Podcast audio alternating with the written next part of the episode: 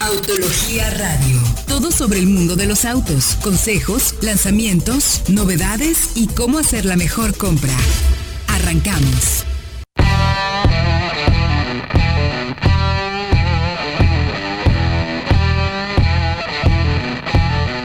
Muy buenas noches, ¿cómo están? Bienvenidos a esto que es Autología Radio. Qué gusto saludarlos como todos los jueves.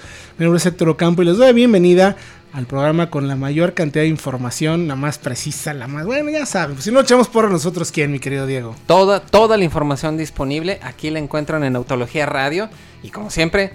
Hay muchísimo, hay muchas novedades. Vienes Muchos temas. llegando de San Luis Potosí, precisamente. Vengo llegando de San Luis Potosí, desembarcado, por así decirlo. Y sí, de la nueva planta de Medulú, ya les platicaremos de ello, pero antes me gustaría mucho saludar a mis colegas desde la Ciudad de México en las oficinas de Polanco, al buen Fred Chabot, ¿cómo te encuentras mi querido Fredo? Muy bien, ya en la lluviosa Ciudad de México, muy contento de estar Qué bueno. más, con mucha información.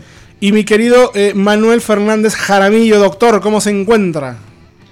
Pues muy bien Héctor, con las noticias usuales y como siempre con una que otra exclusiva, entonces Exacto. pues tenemos una horita. Hay mucha información, hablaremos de la nueva clase G que tuviste oportunidad de manejar, hablaremos también de la prueba que hicimos de una chabla Cheyenne Trail Boss, la nueva versión contra un tractor, ya les contaremos de qué se trata, además de BMW y la planta de San Luis.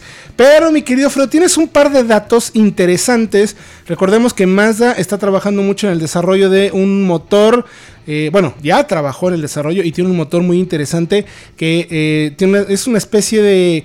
Se le llama encendido por compresión homogénea, por así decirlo. Es un motor que puede combinar los beneficios de eh, la combustión a través de gasolina o con características de diésel, por compresión o por ignición a través de chispa.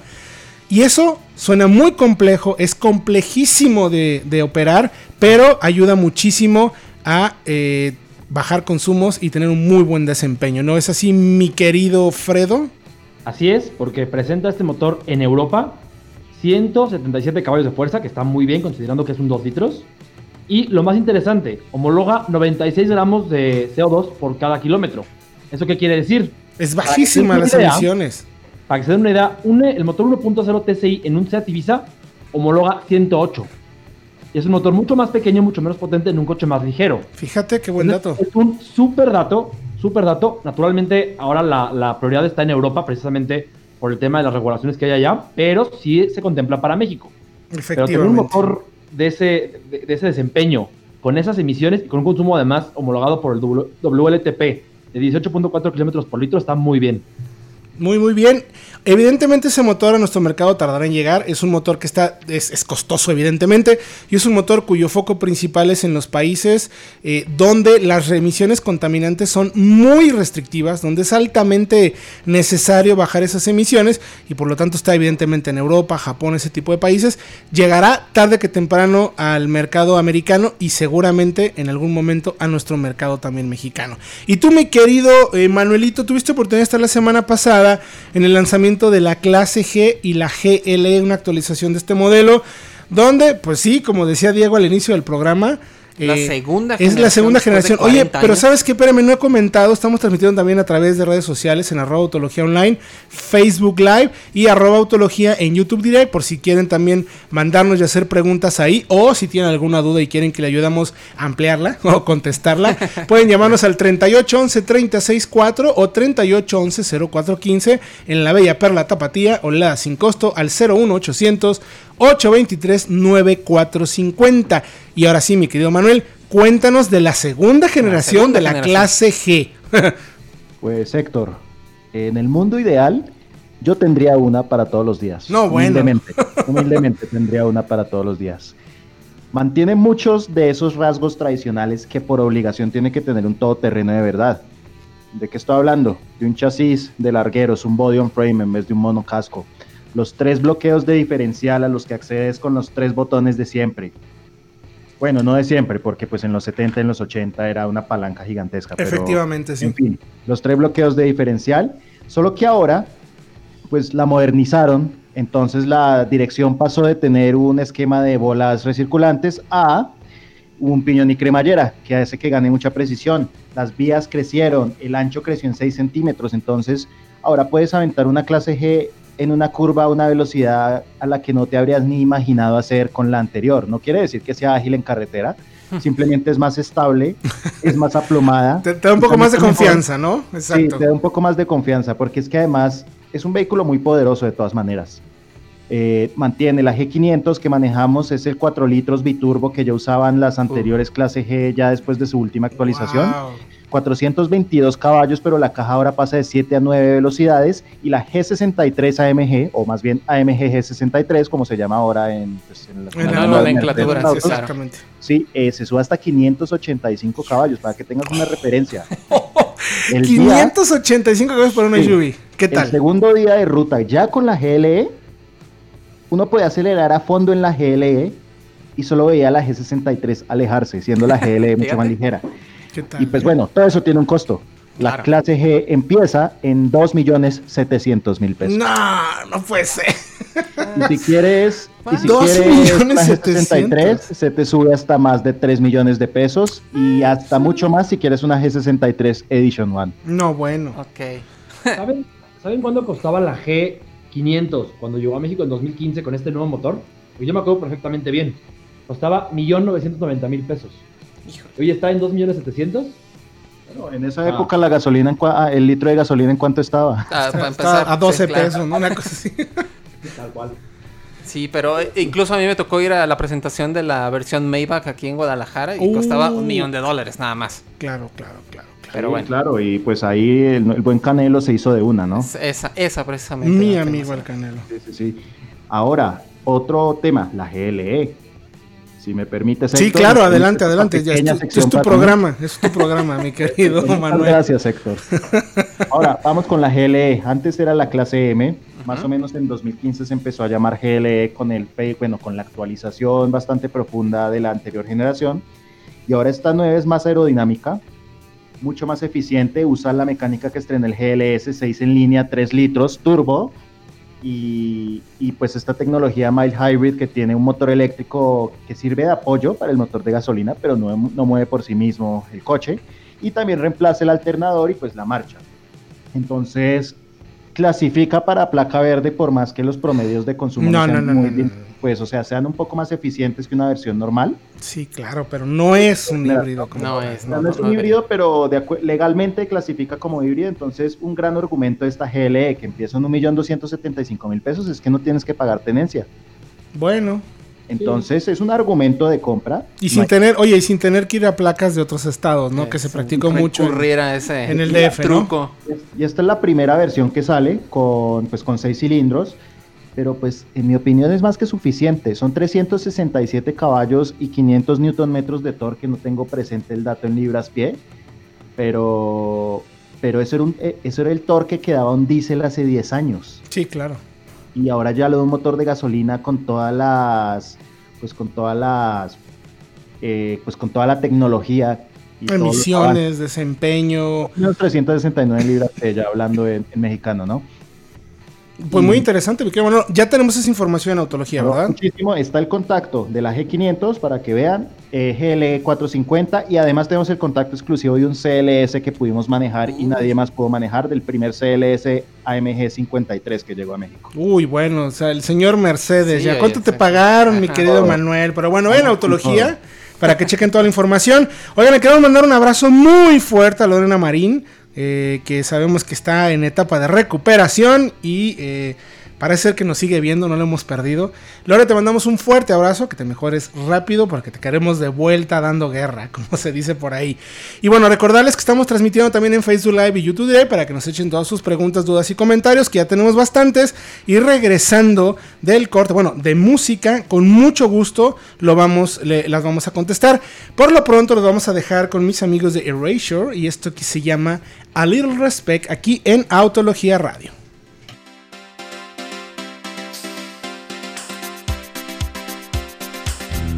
Continuamos. Estás escuchando Autología Radio. Tras una amplia investigación de mercado, la nueva Cheyenne agrega al portafolio versiones especiales para cumplir necesidades cada vez más específicas, como la gama RST, con un enfoque más deportivo, suspensión Z71, rines de 20 pulgadas y sistemas de administración dinámica de combustible que permite la desconexión de cilindros para hacer más eficiente el consumo. Más información en www.chevrolet.com.mx.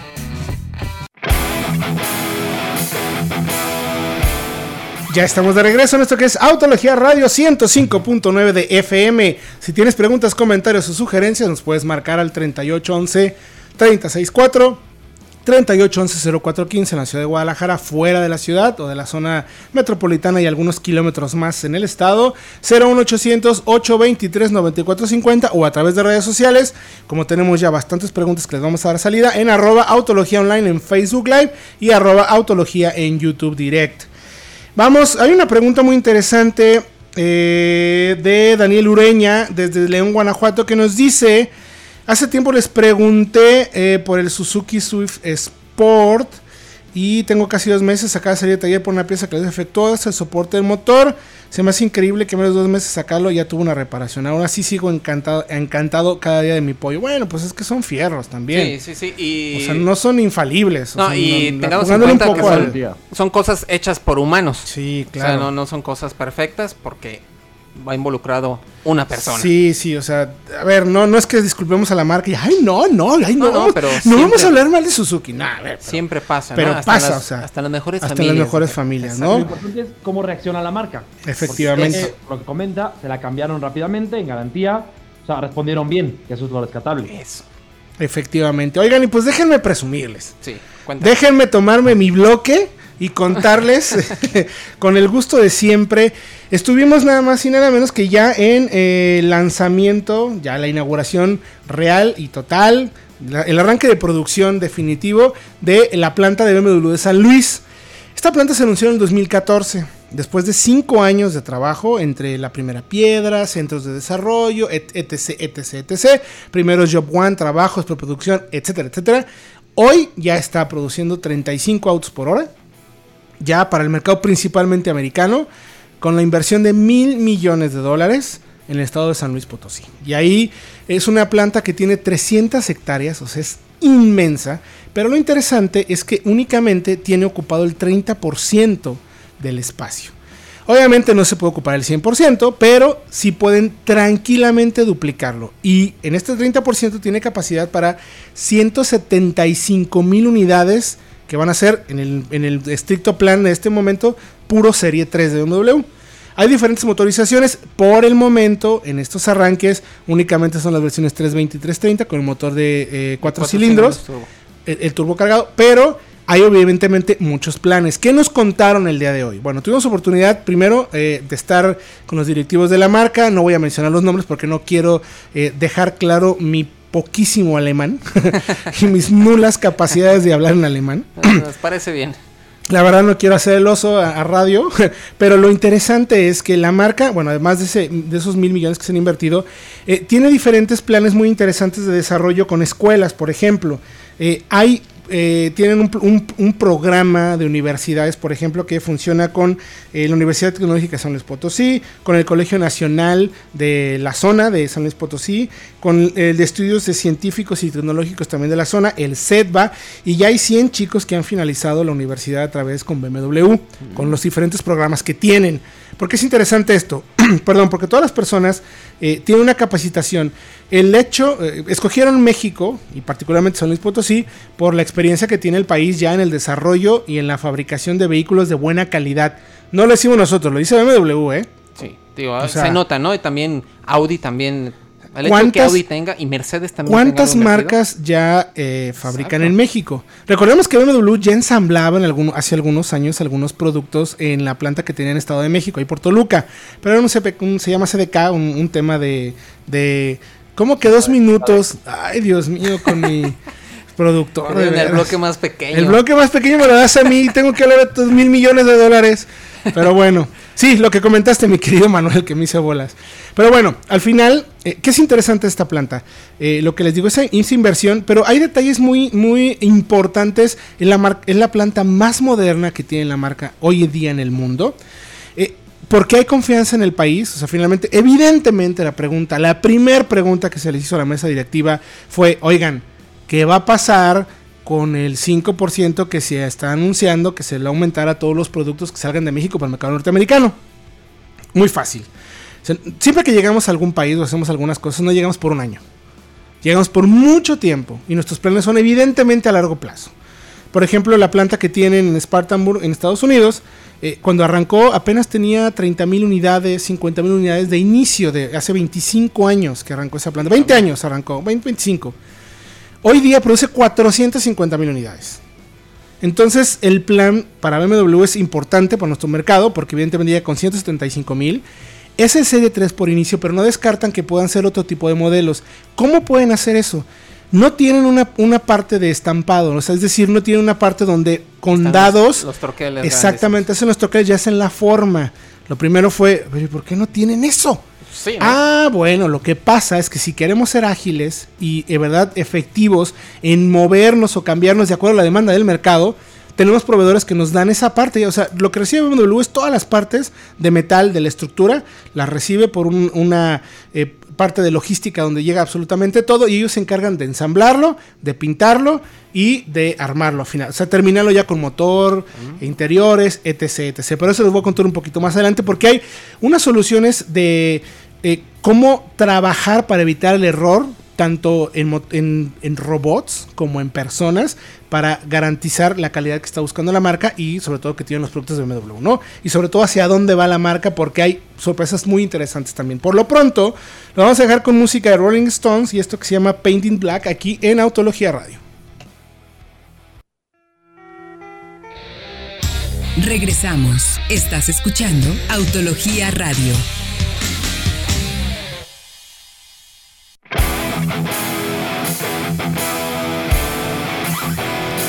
Estamos de regreso ya en Autología Radio 38 11 36 4 38 11 04 15. Llámenos y pregúntenos qué comprarse. ¿Cuánto dinero tienes? Te vamos a ayudar a tomar siempre la mejor decisión de compra. También saludamos con el gusto de siempre. Eh, ay, ¿qué pasó? Aquí ya me están metiendo mano. ¿Qué hago? ¿Qué hago? Pero bueno, oigan, saludando también eh, a Marcos Álvarez, que dice que saludos a Filemón a través de YouTube Live, no, Facebook Live y también a través de YouTube Direct. Bueno, a ver, les estaba contando un poquito de la planta. ¿Qué es interesante con esta planta de MW? Nos dicen que es CO2 neutral. Tampoco hay emisión, no hay residuos de, de- residuos de agua. El 80% del agua que se utiliza en el pintado se recicla y el otro tratada. 20% se procesa para otros procesos. ¿eh? Procesa para procesos, pero bueno, así es. ¿Qué otro tema es interesante? Eh, tiene 70 mil metros cuadrados de paneles solares para eh, prácticamente puede operar una de las áreas más grandes de la planta sin eh, consumir eh, electricidad viniendo de otras partes, pero tienen una subestación y tienen contratos con empresas que producen energía también libre de emisiones contaminantes. O sea que con la CFE no. ok. O sea, no me quisieron decir eso, pero dije, bueno, entonces CFE no, no, bueno, o sea, sí tenemos, pero no, no. El caso es que no. O sea, está- hay cero emisiones contaminantes en ese sentido. ¿Qué otra cosa es interesante? Fíjate a dónde llega el punto de calidad que está buscando la marca. Que todos los empleados en el área, o sea, hay 500 robots trabajando en el área de estampado. Porque, ay, como que le quitan la mano de obra. No, a ver, los robots hacen el trabajo pesado, difícil y peligroso. Que es, pues, eh, soldar, poner pegamentos, cargar las carrocerías, todo el show. Y toda la mano, todo el, todo el ensamble ya de partes, de el, el famoso matrimonio entre bastidor, todo eso lo hace las personas. 95% de eh, seres humanos, o sea, de la mano de obra, está ahí, no, es- no es robotizada. Lo único que se hace son los torques o los aprietes que se hace, por ejemplo, cuando se une chasis y bastidor, perdón, plataforma y bueno, en fin, motriz. exactamente. Y también cuando se pone eh, la transmisión, cuando se ajusta la transmisión al motor. Eso lo hacen robots, nada más el torque de presión. Y hay una cosa muy interesante, la planta también es paperless. No vas a encontrar un solo papel en ningún lado de la planta. Es. Ahorran 60 kilos de papel diario. O sea, si lo tuvieran que hacer, lo tendrían que gastar en eso. Y en su lugar ponen unos pequeños como tarjetas o transporter en cada coche. Y tú, tienen un sistema de comunicación en tiempo real que pueden ver en todo, en cualquier parte del mundo. Desde la planta de China, de, de Sudáfrica. Pueden ver lo que está haciendo la planta de México. Y saben en qué parte exactamente está el auto en qué se está trabajando, qué partes lleva colocadas, si alguna parte incluso tiene un error, y pueden saber, por ejemplo, en la parte en la que está con el, el- la persona, el obrero que está trabajando, le llaman asociado, tiene un guante que también puede leer eh, en la parte o el momento en el que esté el auto en el proceso de producción. Entonces sabe qué es lo que Y tiene que entonces hacer. sabe qué tiene que hacer, sabe qué herramienta tomar. Y si por alguna razón utilizar una herramienta que no es la correcta o quisiera apretar una parte que no es, no va a funcionar, porque el sistema sabe que en ese parte, en ese espacio donde está, tiene que apretar, no sé, los tornillos del cofre, por decirte un tema. Y O sea, nada es más. alucinante la capacidad que tiene la marca de preparar y de hacer eh, que el producto sea totalmente perfecto. Tienen sistemas de realidad aumentada que para que practiques cómo tendría que sonar el clic que tiene que sonar cuando aprietas una cosa. Tiene una nueva plataforma que tiene ahora, bueno, un bastidor que ahora ya tiene aluminio, alum- eh, aceros de alta resistencia y aceros y te muestran qué partes son. O sea, de verdad yo quedé encantado de la calidad del proceso, de la cantidad de personas. Hay 2.500 personas trabajando en la planta, pero sobre todo eh, que fue una presentación como muy cálida. Extrañamente, sabemos que los alemanes son bastante serios. Ahí la verdad es que lo hicieron muy bien y preguntamos cuánto pagaban. Eh, nos dijeron, no nos dijeron cuánto pagan, pero dicen que dentro de la industria automotriz son los que pagan en la parte más alta. Ese es un tema que difícilmente vamos a saber en ese sentido, ¿no? ¿Sabemos cuántos empleos se generaron? Mr. Goofy está preguntando aquí en Directos son eh, 2.500 en la planta, pero hay 220 proveedores. 60 por, de ellos son locales Ujú. y esas, esos proveedores dependen 80 mil empleos. YouTube. Ay, ahí está Mr. Goofy. Ahí nomás para que chequen el dato. híjoles. Y la planta compra a proveedores nacionales, o sea, al, al contenido de, de la zona, 2.500 millones de dólares anuales. Apenas el año pasado, sin estar al 100% de capacidad. Entonces imagínense lo que puede llegar a hacer. O sea, puede duplicar tranquilamente esa suma. Entonces sí, sí es bueno que lleguen a, a nuestro país. Claro, Claro, que sí.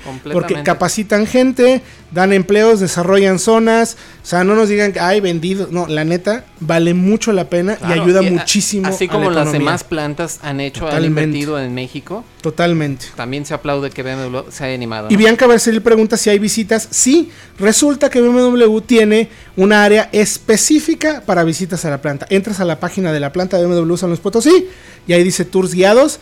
Lo único requisito es que seas mayor de 6 años, pagas tu boleto y llegas y te dan un tour como cualquier hijo de vecino, lo puedes ir a ver. Ni modo, Y Luisito. vale mucho, Luisito no puede entrar, pero vale muchísimo, muchísimo la pena. Porque incluso tú pudiste, por- tuviste oportunidad de manejar el Serie 3, ¿no, mi querido Manolo? O sea, esta nueva generación, pues no era la mexicana la que manejaste, pero la ventaja es que este producto se va a vender en 40 países. O sea, va a ser muy probable que haya un BMW mexicano manejándose en Alemania, por ejemplo, Manuel. Eh, sí, Héctor. eh, o sea, es de esperarse que va, la calidad vaya a ser muy pareja con todo lo que acabas de comentar. Y pues el Serie 3, la verdad es que mejora mucho en esta nueva generación. No quiere decir que el anterior fuera malo, porque siempre fue un excelente producto. Pero en esta nueva generación, digamos que es un poco más auténtico. Sobre todo en el manejo, temas de suspensión, direc- dirección, cómo responde el motor. Es, es un auto que quiere volver a, pues quiere mantenerse más bien como, Claro. como la referencia en, en un segmento que es muy importante entre los autos de lujo.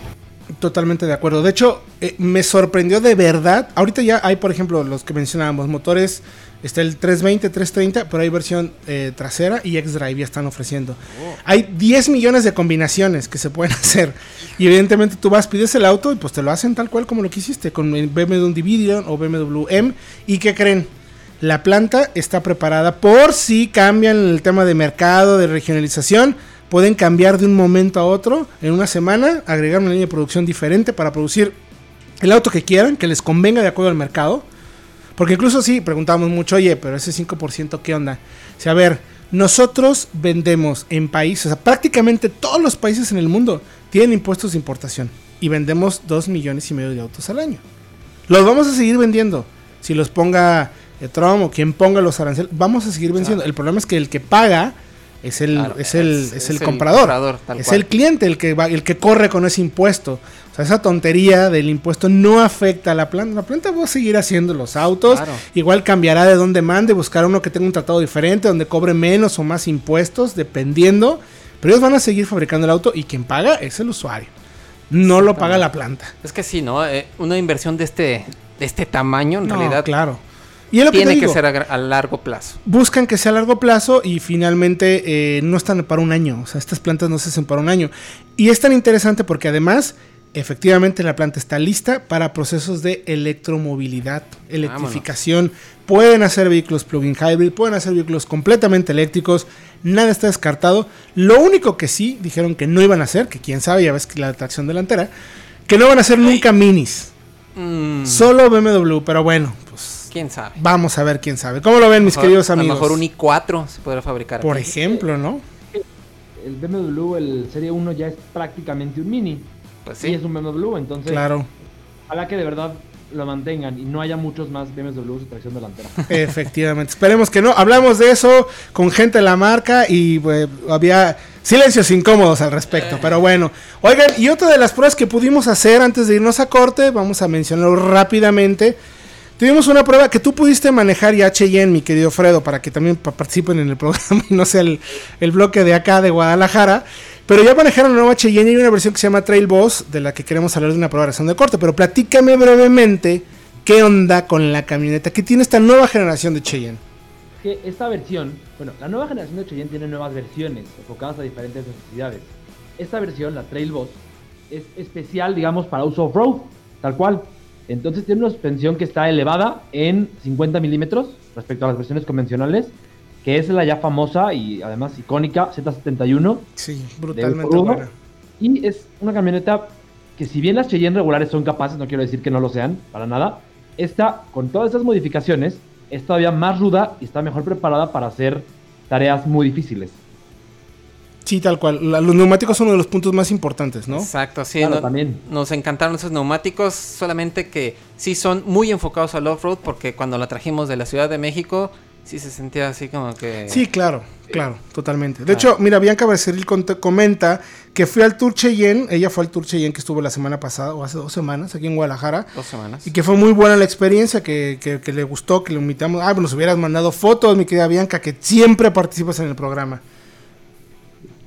Sí, y bueno, esta, esta versión realmente tiene todo ese carácter off-road.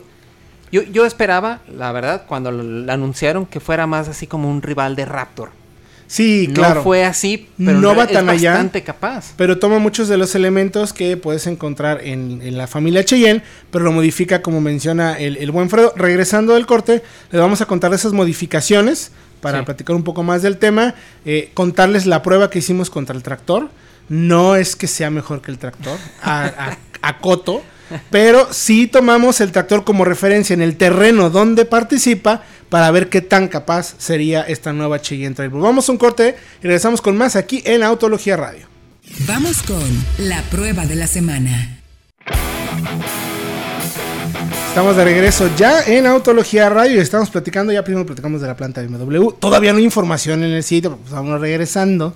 Sí, va- Pero bueno, vas desempacado, poco. ¿no? Vengo Apenas. desempacado y hay muchos datos en mi Spanglish y mi English y mi Spanish y mi y entre texto y WhatsApp y notas, así es que bueno, denme un poco de tiempo, pero interesante, estamos hablando de eso y bueno, estamos platicando de la Trail Boss, que es una versión como mencionabas especial para eh, aquellos que estén buscando más eh, uso todoterreno y como para ver qué tan capaz es, decidimos enfrentarla contra un tractor. Pero ¿qué te parece si antes de platicarles cómo le fue, contestamos algunas preguntas que eh, me parece son importantes para el auditorio que les va a resolver también mucho del tema? A ver, mi querido Manuel y Fred, Max Torres pregunta, ¿qué se comprarían por 300 mil pesos o un poquito más para un auto familiar y con buen rendimiento? Fíjate, por aquí tenemos precisamente una nota en el sitio, ahorita le, le ponemos el enlace.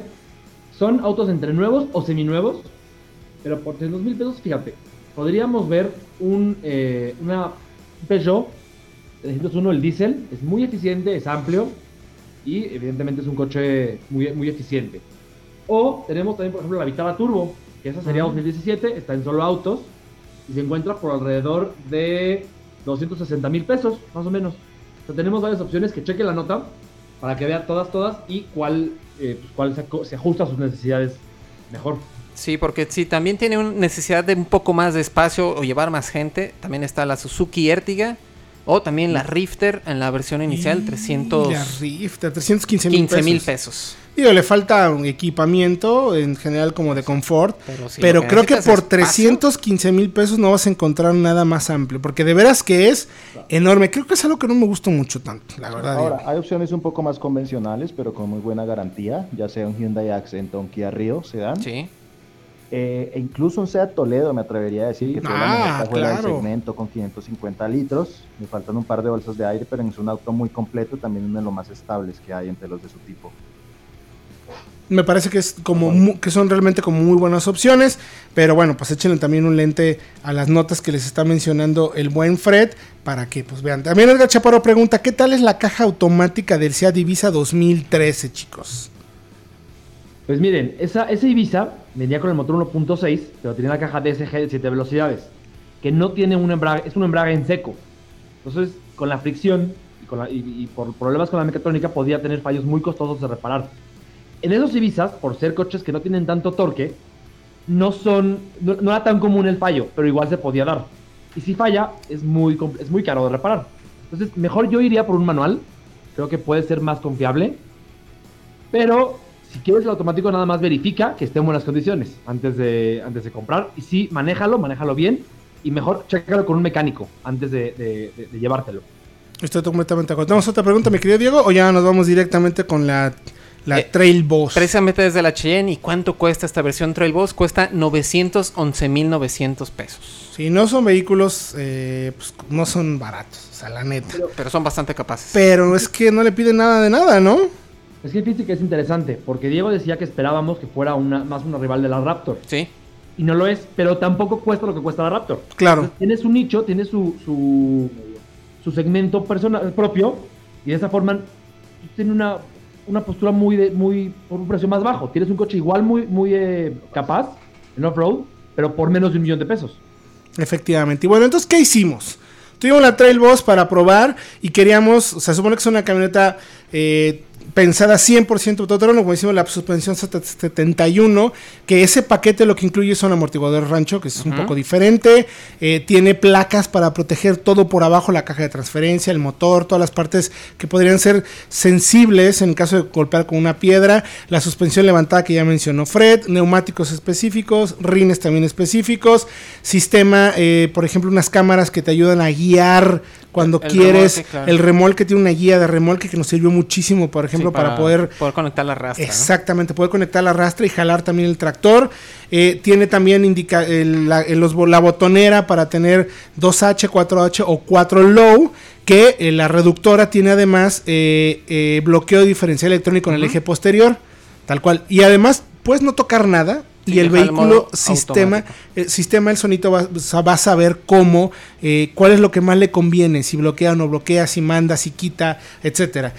Entonces lo llevamos a, contra un tractor, que un tractor que, encontramos que tuviera más o menos el mismo torque. Si no me equivoco, la Trail Boss, el motor tiene alrededor de 380 libras, casi 400, por ahí más o menos. Y encontramos un tractor que se llama New Holland, que es una versión que se llama TS66020 de tracción integral, que tiene un motor de 4 cilindros, diésel, con 110 caballos y 400 libras-pie de torque. O sea, a ver, en el papel son muy parecidos, pero ya en el tema ya mecánico tiene un diferencial distinto, tiene unos neumáticos gigantescos, Sí, porque claro. evidentemente lo que necesita es traccionar. De hecho, los llenan de agua y el tractor, el tractor junto con los neumáticos llenos de agua pesa más o menos como 4 y media toneladas. Ujú. La gente decía, es que un tractor puede jalar 30 toneladas. Pues sí, claro, pero la camioneta jala 5 toneladas. Sí. Entonces la idea era enfrentarlo, 4,200 de hecho. La idea era enfrentarlo contra un producto que en su terreno, en su hábitat natural, a ver cómo le iba la camioneta tal cual, Porque ¿no? para empezar a circular en ese terreno, ya preparado para la siembra, Sí. cualquier vehículo es bastante difícil. Es o sea, que no cualquiera Te garantizo, entra. te garantizo que ninguna pickup eh, o ningún auto que tuviera los neumáticos que trae el boss podría entrar a ese terreno. Sí. Totalmente se queda atascadísima. Sí, sí, sí. Así es- tal cual. Es complicado. Sí. Entonces, por eso eh, insistimos en llevarlo a un sembradío tal cual, uno que ya estuviera así trabajado y todo, para hacer este, este, esta prueba, ¿no? Y poder jalar la rastra, que sí la jalamos. Sí, la jalamos. La gente Claro nos, que nos sí. decía, oye, pero es que la rastra, se ven las ruedas circulando, la levantaron. La rastra tiene diferentes niveles de trabajo. claro. Hay un, hay un nivel que es con el que hace el tractor, que es arrancar la tierra, Completamente. totalmente removerla Y luego hay otra parte que fue la que nosotros hicimos, que es en la parte más superior del terreno, para romper todas las roquitas de tierra. Las que van quedando hasta arriba por la resequedad. Exactamente. Entonces vamos haciendo todo eso y al final los invitamos a que vayan a Autología, a nuestro canal de YouTube, para que vean la prueba y nos comenten a ver qué les pareció, porque finalmente, pues es una manera de probar los coches distinto, ¿no? O sea, más allá de sacarlo afuera del camino, a ver cómo, es- cómo es un tiro contra un tractor. Evidentemente Exacto. sabemos que el tractor es su terreno principal y que es muy difícil que una camioneta le gane un tractor, o sea, no va a reemplazarlo, pero sí tiene argumentos suficientes para ponerse al tú por tú y el, tractor se quedó sorprendido, dijo, tuve que meterle segunda porque con la primera sí me jalabas. Sí, "Pues y- claro. y, cabe resaltar que cuando hicimos eso, los dos vehículos, el tractor y la Cheyenne, se hundieron Se hundieron. y ya no hubo para dónde hacerse. Oye, pero ya, ya se nos acabó el tiempo, se nos fue volando. Qué rápido se nos fue este programa. Oigan, gracias por hablar un poco, aunque fuera, mi- ahora sí, mi querido Manuel y mi querido Fredo. gracias por su tiempo, mi querido Fredo. No, nos vemos, nos escuchamos el próximo sábado, eh, 11 de la mañana, Autología Radio. Mi querido Manuel Fernández. Lo mismo, muchas gracias a los que nos acompañaron durante toda esta hora y pues nos vemos entonces el sábado. Diego Risueño, muchas gracias. Gracias a ustedes y les recordamos que se suscriban al podcast de Solo Autos. Ahí vamos a encontrar todos los episodios. To- www.autologia.com.mx toda la información para que nos sigan y estén al pendiente. Mi nombre es Héctor Ocampo, esto fue Autología Radio, próximo sábado, 11 de la mañana, en esta misma estación. Autología Radio. Entra a www.autologia.com.mx y mantente informado con los análisis más completos para tu próxima compra. Autología Radio.